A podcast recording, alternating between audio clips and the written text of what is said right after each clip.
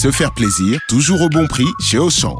Jusqu'à ce soir, le kilo de pommes Pink Lady est à seulement 1,99€. À ce prix-là, je tombe dans les pommes. 1,99€, c'est un prix qui ne rigole pas. Et en plus, elles sont origine France. Comme toutes nos pommes, c'est ça le pouvoir d'acheter français chez Auchan. Auchan, avec plaisir. 1,99€ le kilo de pommes Pink Lady, origine France, variété Crips Pink, catégorie 1, calibre 170-201 grammes. Existe en Barket Kids ou 6 fruits. Valable dans vos magasins et drive Auchan participants et en livraison à domicile. Vous écoutez RMC. RMC. Mais je vais quand même pas pleurer parce que le Barça a pris 4-0 quand même, faut pas déconner les mecs. C'est la stat qui permet d'estimer la probabilité qu'un tir cadré finisse en but selon où il arrive euh, dans le but. C'est marrant pour Baptiste, il y a faute quand même. Il y a un Des limites. il y a un coup de cul, mais il y a rien d'extraordinaire. Oh non, ah non, il y en a pas Non 20h22h. Génération After. Nicolas Jamin. Génération After avec Julien Laurence, Polo Breitner, Fred Armel, Crochet, les drôles dames, euh, comme tous les lundis soirs de 20h à 22h. Les gars, il y a un but en Ligue 2 entre Metz et Saint-Etienne, Patrick Muller. Effectivement, l'ouverture du score, un but contre son camp euh, d'un défenseur saint-stéphanois. C'est euh, un corner messin frappé par Fali Kandé et Bakayoko qui pousse le ballon dans ses propres filets. C'est un, petit événement, si l'on peut dire, dans le sens où le FC n'avait pas marqué depuis, si mes calculs sont bons, 287 minutes. En tout cas, les Messins qui mènent 1 à 0 face euh, à Saint-Etienne avec euh, donc ce but euh, contre son camp de Bakayoko, le défenseur stéphanois. Et c'est parti entre le Rayo Vallecano et le Real. 0-0 à l'instant. Une percée de Vinicius qui était stoppé coup franc à venir. Voilà les gars. Précision également, sachez que c'est un moment important pour l'after. Nous sommes désormais, et ce sera le cas tous les soirs du lundi au vendredi sur Twitch. De 20h à minuit. C'est pour ça Sur qu'on la fait chaîne en fait. Twitch RMC Sport, c'est très simple. Soit vous avez Twitch, l'application, vous tapez RMC Sport et vous nous rejoignez en direct. Vous pouvez voir Fred Hermel, le crâne luisant et les muscles saillants de Fred Hermel aussi. Le crâne luisant également et la barbe bien taillée de Johan Crochet. Magnifique pull à capuche. Euh, vous pouvez envoyer vos messages et comme c'est interactif Twitch, vous le savez. hein, il, y a, Ah oui. il y a un chat, du stream, comme on dit. Je suis passé voilà. plusieurs fois. Vous pouvez nous regarder sur le Twitch RMC Twitch. Sport. On les c'est- salue d'ailleurs. ils hein. Bah oui, salut Ils bossent bien, ils bossent beaucoup. Ils sont avec nous euh, ce soir, tous les soirs désormais. Donc, l'after en vidéo sur euh, Twitch. Messieurs, Julien, es-tu d'accord avec Michael Arteta? Arsenal joue le titre. Ah, c'est lui qui C'est la dit. hein. C'est lui qui le C'est dit. la première fois. Eh oui, Ouais, bah parce oui, que là, bon. il le disait pas.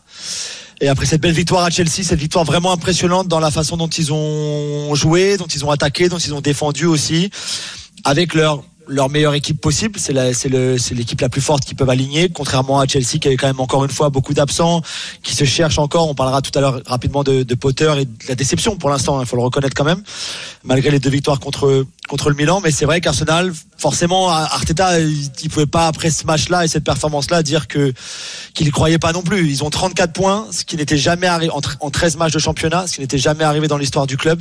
Même la saison des Invincibles, ils avaient que 33 points à ce stade-là de la compétition. Donc c'est vrai que il l'a dit. Il a aussi dit que ce serait une saison très longue, qu'il allait se passer beaucoup de choses, que que, que voilà que City était tellement fort aussi, ce qui est vrai. Mais plus cette saison avance, plus cette équipe progresse, plus elle gagne en maturité et plus elle se développe comme on s'y attendait, mais peut-être plus vite encore que ce qu'on, ce à quoi on s'attendait. Ils ont marqué sur coup arrêté. Encore une fois, c'est l'opportunité pour saluer l'énorme travail de leur euh, entraîneur français des Eh coups oui, arrêtés. Nicolas Jauvert, qui fait un travail fantastique et qui est un ami de l'after. Donc voilà, bravo Nico C'est un encore une fois. euh, D'où l'intérêt, encore une Tout fois, d'avoir un spécialiste euh, au quotidien. Ça Oui, semble bien sûr, mais après- incroyable que des grands clubs n'en aient pas encore aujourd'hui. Mais moi je comprends pas. Je pense au PSG notamment. C'est fou. Moi, je comprends pas. Si c'est aujourd'hui, on l'a, répété assez souvent. À ce niveau-là, tu gagnes des matchs sur euh, Mais sur oui. des petits détails. Eh oui. Et ben les coups de pied arrêtés, si t'as 10 corners ou 10 coups francs excentrés dans un match, et ben ça peut compter comme euh, comme euh, trois ou quatre occasions, voire une ou trois occasions franches. Et c'était le cas avec ce but d'Arsenal. Euh, encore une fois. hein, la, la- le- le- la façon dont Chelsea a encaissé ce but est, est honteuse au niveau défensif, mais après Arsenal aurait pu marquer d'autres buts. Ils se sont créés beaucoup d'occasions. Pour Chelsea, c'est c'est limite pathétique une performance pareille à domicile. Euh, je sais pas trop ce que Graham Potter a voulu faire, ni dans sa composition d'équipe, ni dans ce qu'on a vu pendant le match. Aubameyang a joué en pointe, il a touché 8 ballons, il a fait trois passes. Euh, en une heure de jeu, Hmm. c'est incroyable. Euh, lui, pourtant, qui était au cœur de toutes les attentions, bah, tous les regards, c'était euh, le match contre Arteta, euh, qui l'a dégagé d'Arsenal, qui se, détestent. Avant le match, pour le BT Sport qui montrait le match à en Angleterre, il ils avaient fait une petite bande annonce, si tu veux. Il lui avait dit de dire, mais non, il y a rien. Maintenant, je suis un bleu, il y a rien de personnel entre nous. Donc forcément, après la défaite et son match pathétique, il s'en est pris plein la gueule sur les réseaux sociaux, ce qui est, il a bien cherché quand même. Donc voilà, c'était vraiment une, une journée à oublier pour Chelsea et une journée assez euh, incroyable pour Arsenal. Arsenal qui finira avant le- la trêve du mondial. Ouais, Polo, à Wolverhampton. Ouais. Vas-y, Polo, après Fred. Ouais, euh, pour Arsenal, il y a d'où d'où tu c'est quoi pour toi le facteur qui fait qu'Arsenal est marche comme ça? Parce que moi je vois une équipe super jeune, je vois euh, à mon avis le plus âgé dedans doit être Xhaka, un truc comme ça. Tu as c'est relativement peu de recrues sauf euh, Martinelli euh, sur le côté gauche. Euh, tu as Gabriel Reus qui est en train de revenir au niveau euh, bah, qui était le sien. Euh, c'est quoi pour toi euh, le facteur qui fait que cette équipe fonctionne? Parce que j'ai du mal si tu veux à, alors que que euh, Travaille bien, c'est une bonne c'est une Il y a eu des recrues, Fredo, Zichenko et Gabriel Jesus aussi, hein, qui sont oui, arrivés. oui, c'est hein. vrai, c'est vrai. Quand c'est même. vrai. C'est vrai, ouais. Ouais, Euh, puis avant de répondre, euh, Julien, avant de répondre, excuse-moi, faut que je libère Nico Paul. Alors, si c'est la mi-temps à l'Euro de handball entre la Roumanie et la France. Ouais, et les Bleus ont passé la vitesse supérieure. Un plus 6 pour l'équipe de France, 17 à 11. Elles ont broyé les Roumaines en défense. Elles leur ont fait mal et elles sont très bien parties dans ce match. Plus 6 pour les Bleus. À tout à l'heure, Nico. Julien, la réponse à Apollo. Alors je pense rapidement Polo. euh, pour moi, Arteta c'est du très très haut niveau en tant que en tant qu'entraîneur. Pour moi, c'est c'est niveau élite. C'est il y y a aucun doute là-dessus. Et manager très, très également, haut. Julien aussi. Enfin oui, hein, mais je, je- voilà, Oui, je dis dire, entraîneur, euh, manager française, entraîneur à la française. Mais ouais, ouais, il est il est manager. Il restera pas toute sa carrière à Arsenal, mais je pense qu'il ira très très haut, très très vite. Bah justement. Et je, je pense aussi que l'arrivée de Gabriel Jesus et surtout de Zinchenko euh, est un des facteurs. Parce qu'on l'a vu hier encore contre Chelsea, il le fait jouer comme à, comme à City finalement. Mais de toute façon, il y a tellement de points communs entre le City de Guardiola et le Arsenal de d'Arteta, ce qui est normal puisque Arteta est le disciple de Guardiola. Ils ont travaillé trois ans ensemble à City, mais mais de faire jouer Zinchenko à l'intérieur comme ça, finalement comme un deuxième milieu de terrain euh, axial avec Chaka devant devant Partey qui te permet notamment à, côté de Partey pardon qui te permet de battre le pressing adverse surtout quand il est mauvais comme celui de Chelsea qui t'offre tellement de solutions. Euh, c'est assez incroyable. Et je pense aussi que l'arrivée de Jesus et de Zinchenko juste pour finir euh, en termes d'exigence de ce qu'ils avaient connu à City sous Guardiola, qui est l'un des coachs les plus exigeants au monde, a, haussé le niveau de tout le monde à l'entraînement, en match, des exigences de chacun à Arsenal. Et Zinchenko, c'était marrant, disait hier après le match, moi de l'extérieur, quand j'étais pas Arsenal, j'entendais toujours les gens dire, ouais, mais Arsenal, c'est top, si c'est top 4, c'est bien. Je suis arrivé dans ce club, aujourd'hui, il faut qu'on dépasse tout ça. Top 4, c'est plus, c'est plus suffisant. Aujourd'hui, on doit chercher le titre, les trophées, et je pense qu'ils ont vraiment amené avec eux l'exigence du City de Guardiola. Alors tu sais que tu parlais d'Arteta, euh, Julien. Euh, les performances de l'Espagnol sont extrêmement suivies du côté de Barcelone et son nom est régulièrement cité pour l'année prochaine si d'aventure Ah, Xavi euh, ne restait pas. C'est pas possible. Bah, je te dis, un jour après, peut-être, oui. euh, mais je te dis, euh, il Oui, est oui, présenté comme un, Un successeur euh, un légitime. successeur, euh, mais mais très très très très très très légitime. Et l'école Ah, Guardiola au Barça, ça rappelle de bons souvenirs quand même. hein. Bon, je De toute façon, juste pour finir, on a eu les disciples de Ferguson. On aura les disciples de Guardiola. Dans, on voit Compagnie, le travail que fait Compagnie à Burnley.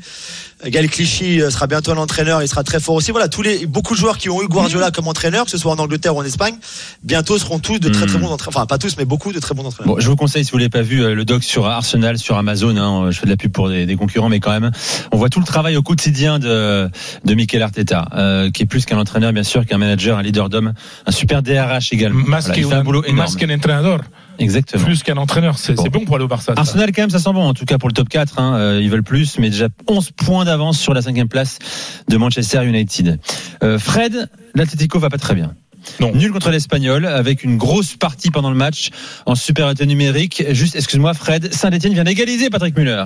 Effectivement, 25e minute dans cette rencontre et ce but euh, égalisateur en effet euh, signé me semble-t-il Wadji avec euh, Kiki Kouyaté le défenseur messin qui le laisse partir dans son dos l'égalisation et petite précision je vous ai dit tout à l'heure que le but contre son camp de Saint-Etienne était euh, l'œuvre si je puis dire bien sûr de Bakayoko c'était euh, en réalité euh, Jean-Philippe Crasso en tout cas ça fait un partout entre Metz et Saint-Etienne après 25 minutes dans cette Le, rencontre. le Real est mené. Et voilà, et le Real est mené. Ouais, il est remené sur la pelouse de but de Comasania, Comessania à la cinquième minute. Minutes euh, à Vallecas contre le Rayo. Euh, le Rayo qui est une équipe, bah, ils ont gagné à Séville la semaine dernière. Euh, c'est toujours très dur d'aller jouer à Vallecas. C'est un tout petit stade. Il y a peu d'espace. Le public est pas très nombreux, mais enfin il est, très puissant. Il est très sur les joueurs. Moi, j'adore aller à Vallecas parce qu'on est à un mètre des joueurs. Donc ça, c'est super pour vivre, pour vivre à les joueurs avec le match. Bon, l'Atlético. Bah, euh, la dégringolade continue. Après cette élimination, non pas de la Ligue des Champions, mm, non, mais aussi de la Ligue Europa, c'est-à-dire que terminer quatrième d'un groupe qui était quand même beaucoup, qui semblait vraiment accessible.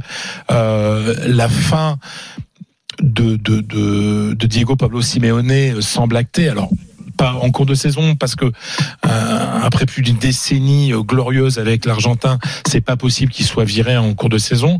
Mais euh, tout le monde est en train de, en tout cas, de se faire à l'idée euh, qu'il faudra qu'il parte en, en fin de saison.